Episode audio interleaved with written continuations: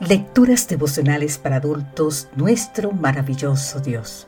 Cortesía del Departamento de Comunicaciones de la Iglesia Tentista del Séptimo Día Gascoe, en Santo Domingo, capital de la República Dominicana. En la voz de Sarat Arias.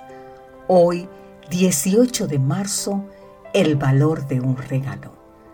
El libro de San Juan, capítulo 3, versículo 16 una cita bíblica muy conocida por todos, de tal manera amó Dios al mundo, que ha dado a su Hijo unigénito, para que todo aquel que en Él cree no se pierda, sino que tenga vida eterna.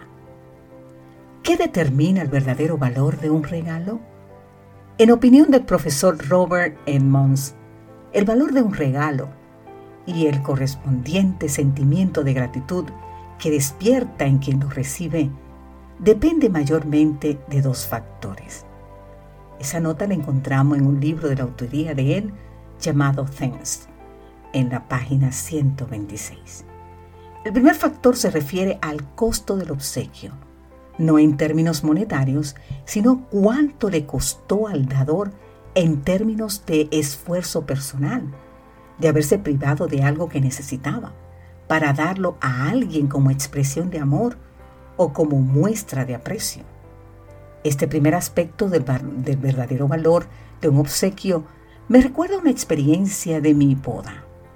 Esther, que para entonces trabajaba en la administración pública, envió tarjetas de invitación a varios ministros del gobierno nacional, aunque sabía que no asistirían a la ceremonia. Varios ministros nos enviaron obsequios de muy buena calidad la pregunta es, ¿cuánto costó a estos funcionarios públicos en términos de esfuerzo personal el regalo que nos enviaron? No quiero parecer como ingrato, pero me temo que no fueron ellos los que compraron personalmente los regalos. El segundo factor, escribe Edmonds, tiene que ver con el motivo que impulsa al dador. ¿Regalos solo para cumplir con una formalidad?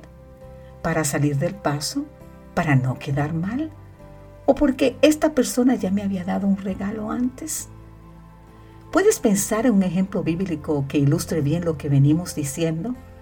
El primero que viene a la mente es la ofrenda de la viuda pobre, puesto que en esas dos moneditas ella dio todo el sustento que tenía. Así podemos leer en el libro de San Lucas, capítulo 21, versículo 4.